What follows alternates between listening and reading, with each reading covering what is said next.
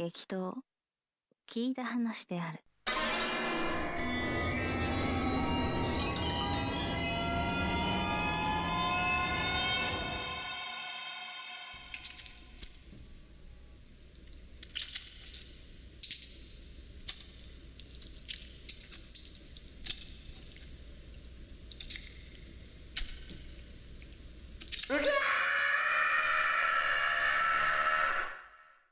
その朝、起きるなり、折信のりおは悲鳴を上げた。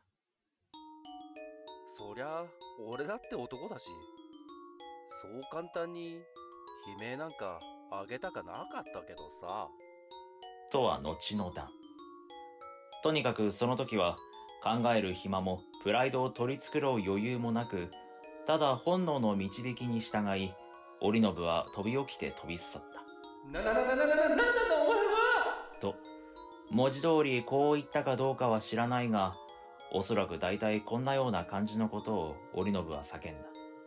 そして、夢ではないか、そう思い目覚めようと目をこすりかけたその時。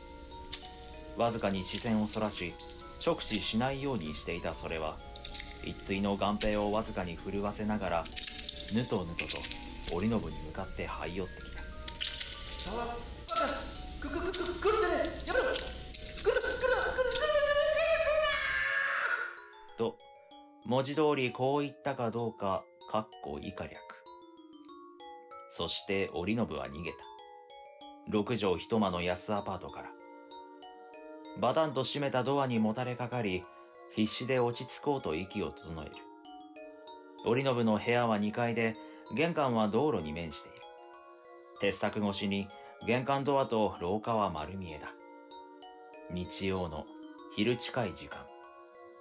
住宅街とあって、近所には公園もあり、それほど大きな通りではないとはいえ、多少の家族連れや駅に向かう人々はいただろう。ドアの閉まる大きな音に振り向き、顔面蒼白で背をドアに押し付けるように荒い息をつく小汚い若者を見つけた人々が何を感じたか。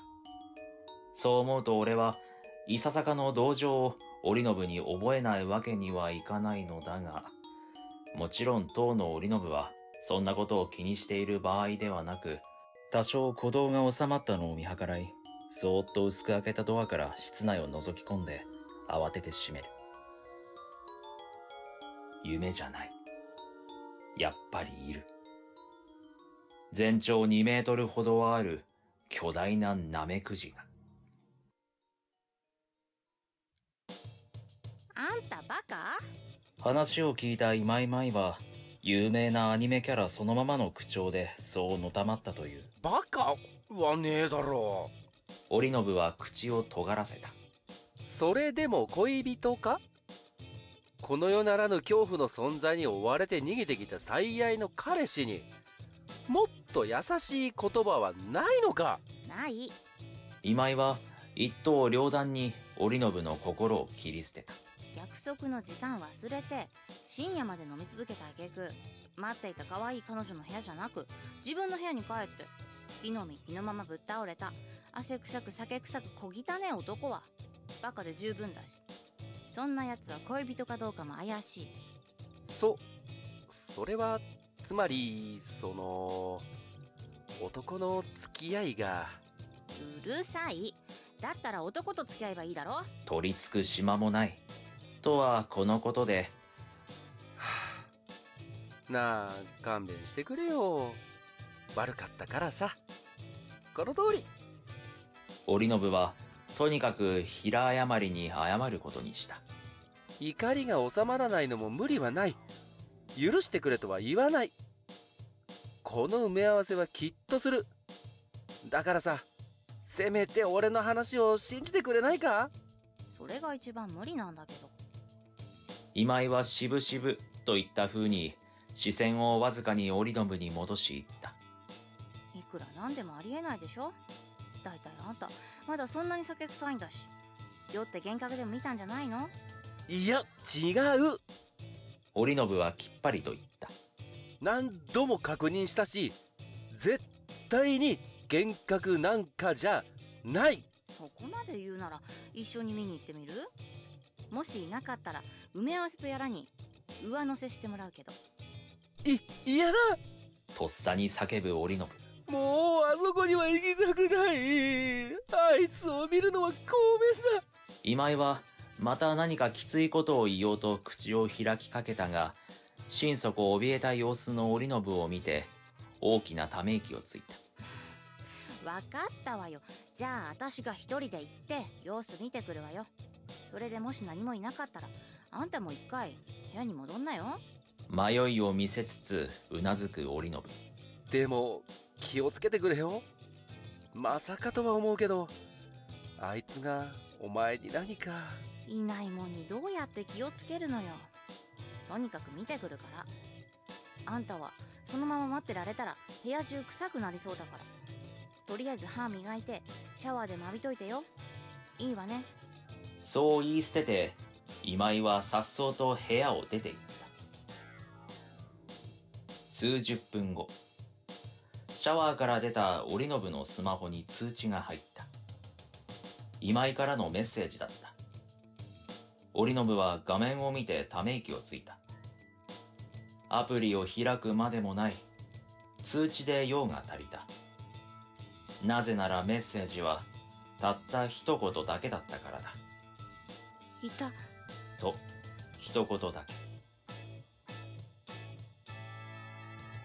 そんなわけで二人は、半ば同性のような生活を余儀なくされた。いや、そんな気分じゃなかったし、イチャイチャしたりはしなかったよ。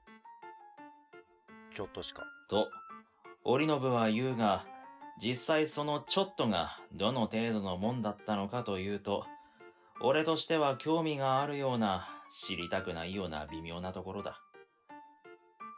とにもかくにも共通の敵、というか、恐怖の前に二人は前夜のわだかまりを捨て去り、結束し、対策を考え始めたらしいのだが、役所や保健所や消防署など、思いつくままに電話してはふざけるなと怒られ、民間の害虫駆除業者には引きつった声で、それは対象外ですね。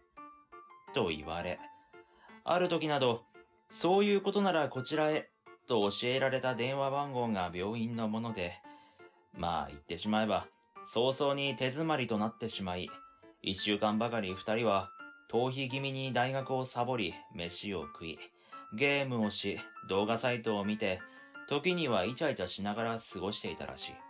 くそ。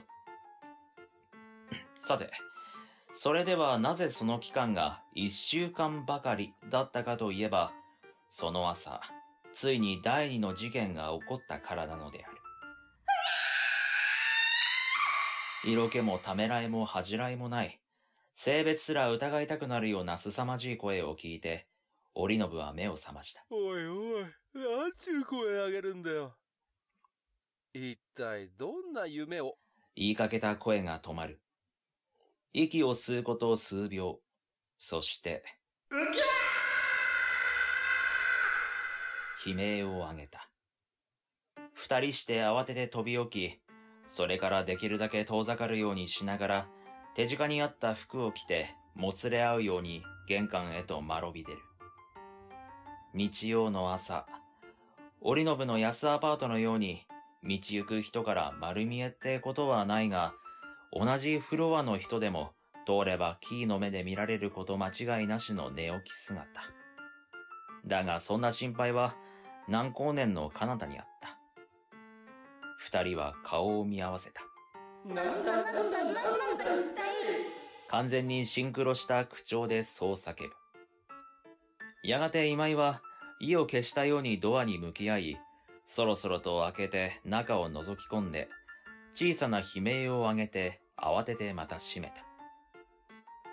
織信はやっぱりという風に首を振った。わかったからだ。あれが幻覚じゃないのだと。目を覚ました織信が今井の向こう側に見たもの。それは直径15センチほど、長さ数メートルはありそうな巨大なミミズの姿だったのだ。さすがに織信ほどだらしない格好で外に出るのははばかられ、今井はたくましくも何度か部屋の中に入っては必要最低限の化粧道具や衣装などを救出してきたらしい。織信も手伝おうと申し出はしたものの、何度か試すとちっとも目的のものが理解できていないことがあらわになり、今井が自分でやるしかないということになったらしい。ほんと使えねえのこいつ。やっぱ別れようかな。おいおい、そりゃねえだろ。っていうか、しょうがねえだろ化粧品のことなんかわかるわけないじゃん。彼女が普段どんな化粧してるのかくらい気にしろバカ。